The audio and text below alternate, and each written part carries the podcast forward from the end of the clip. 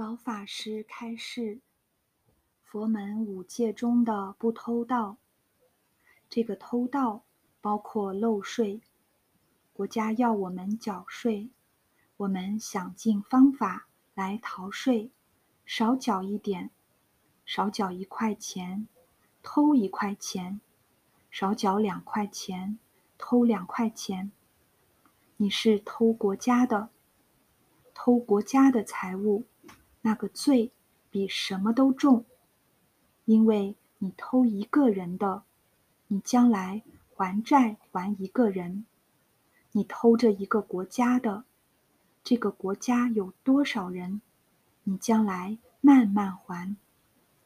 佛在经上把这些事理跟我们讲得很透彻。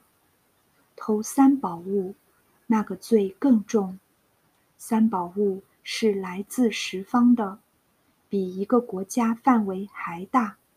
净虚空变法界所有出家人，你都偷了他一份。佛讲你造忤逆罪，佛都有办法救你。偷三宝物，佛不能救。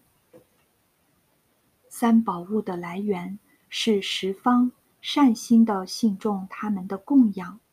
恭恭敬敬的供养，这种钱好花吗？所以一定要懂得因果，要知道报应，要如理如法的修学，要肩负起因果的责任。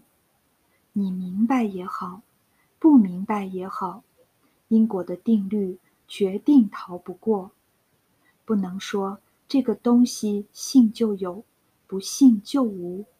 你完全想错了。